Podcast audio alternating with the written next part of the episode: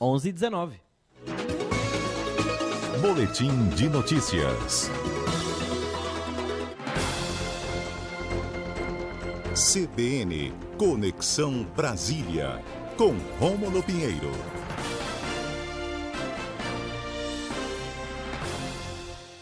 Estamos de volta com o boletim de notícias para bater um papo com Rômulo Pinheiro. Rômulo, bom dia para você.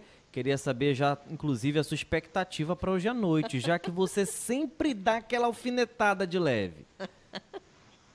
Bom dia, Max. Bom dia, Tatiane. Bom dia bom a todos dia. os ouvintes da Rádio CBN Amazônia Belém. É claro que a gente faz uma pauta aqui e dá o nosso espetáculo, sempre com muita precisão. E vamos torcer aí, meu coração é vermelho hoje.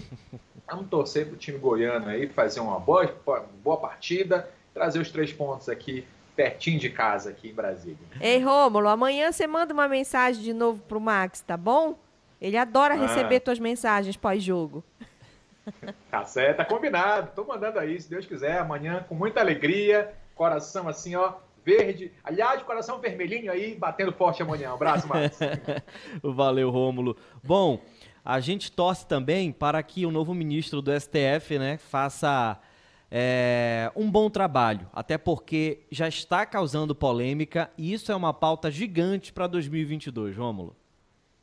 Pois é, Max. Veja só como é que está a situação. Uh, o novo ministro, a gente comentou na última semana aqui sobre a sabatina e que provavelmente o ministro André Mendonça ia ser aceito como de fato foi na última semana. E a posse do ministro está marcada para o dia 16 de dezembro agora, um, exatamente um dia antes do STF entrar no seu recesso, retornando só lá no ano que vem. E o ano que vem, meu amigo, promete muita coisa aqui no Supremo Tribunal Federal, porque é o último ano do presidente Luiz Fux ainda é, é, gerindo a pauta do Supremo.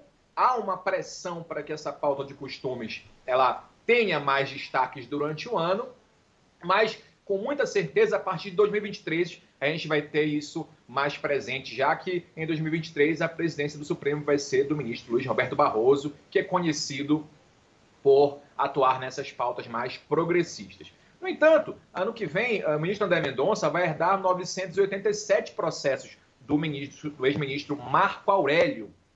E entre esses processos, há uma possibilidade grande de alguns deles, já dessa pauta de costumes, vir agora a partir do próximo ano. Então nós temos, por exemplo, processos que vão falar aí da questão da descriminalização do aborto, aí da maconha também, da questão do artigo 28, lá da lei de drogas, da descriminalização dessa conduta. Ah, há um processo que também está dando polêmica na questão dos costumes, que é o uso de banheiros por transexuais, uh, símbolos religiosos em prédios públicos. Então você tem uma série de julgamentos que acabam impactando com certeza o dia a dia do cidadão comum, muito embora nós tenhamos essa pauta de costumes aí, mas outros assuntos também muito importantes estarão presentes para 2022 e a gente vai tentar saber se o ministro André Mendonça vai de fato cumprir com a palavra dada na sabatina do Senado, quando determinou, se posicionou a favor de direitos de minorias, em detrimento de pensamentos religiosos que ele expressa, inclusive chegou a comentar na própria Sabatina que ia julgar com relação aos processos, ia julgar de maneira laica, e os posicionamentos religiosos ele ia guardar para outros pontos de sua vida. No entanto, é um, algo que vem sendo discutido aqui em Brasília, porque nós sabemos que essa pauta de costumes é muito forte e o ministro se comprometeu com o presidente da República em manter essa agenda de apoio aos interesses religiosos a que faz parte. No entanto, meu caro Max e Tatiane, veja, outros pontos que não estão necessariamente nessa pauta de costumes virão com certeza para 2022 e eles são extremamente importantes. Por exemplo, a questão do julgamento da prisão em segunda instância. Nós sabemos que o STF já formou um acordo de 6 a 5, no entanto, houve um recurso do Partido Patriota para tentar reverter essa decisão. E nós sabemos que esse placar apertado de 6 a 5 a favor da, da, da execução da pena somente um trânsito em julgado, o, o, o, voto principal foi do ministro Marco Aurélio. Exatamente esse ministro que foi substituído pelo ministro André Mendonça agora. E esse assunto pode voltar à tona com o julgamento desse acordo e talvez mudar a jurisprudência do Supremo e com grandes tendências a voltar à possibilidade da prisão em segunda instância. Nós temos também outros pontos importantes, mas um dos mais relevantes, e é o que está justamente empatado, é o julgamento de, da questão da prisão das pessoas transexuais e travestis. Nós temos um julgamento uh, empatado no Supremo em 5 a 5, é, referente à oportunidade de opção dessas pessoas de escolherem qual presídio desejam cumprir a sua pena, ou em presídios masculinos ou femininos.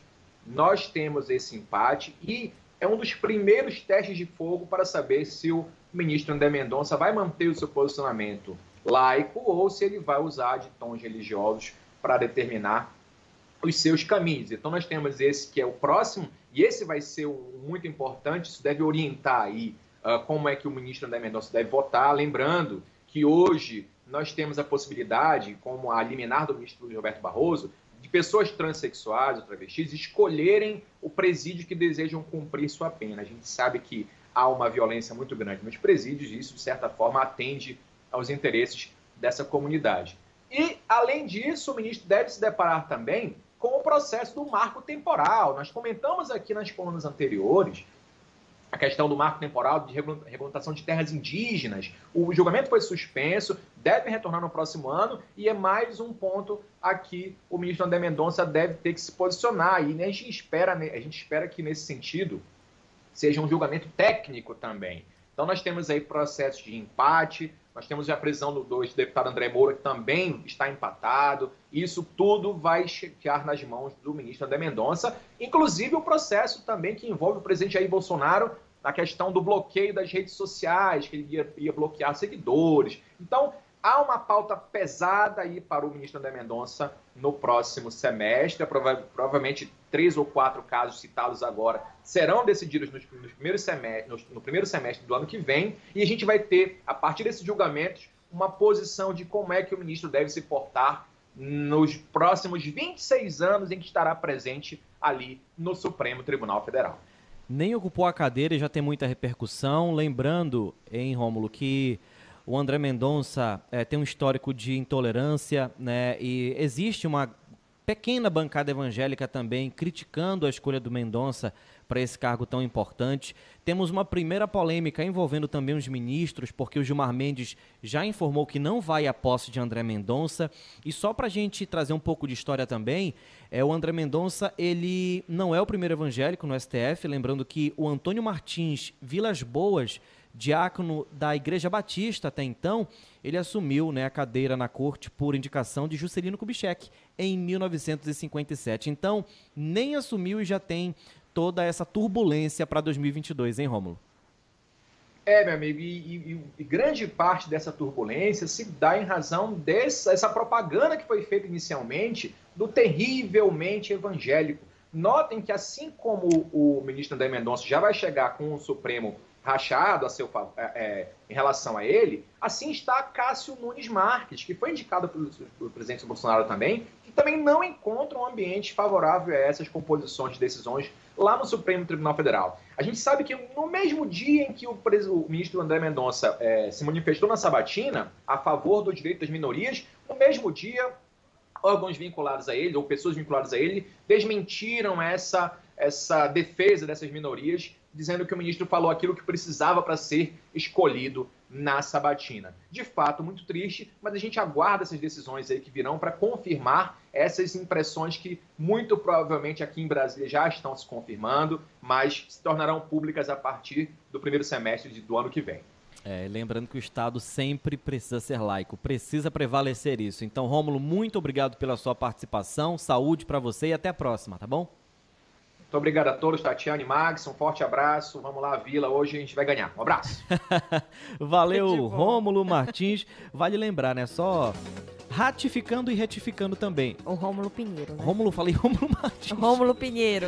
Rômulo Martins é nosso colunista de Corpo em Movimento. Lembrando que na teoria o Estado é laico e na prática a gente não enxerga isso. Mas vamos pro repórter CBN 1128, já já a gente volta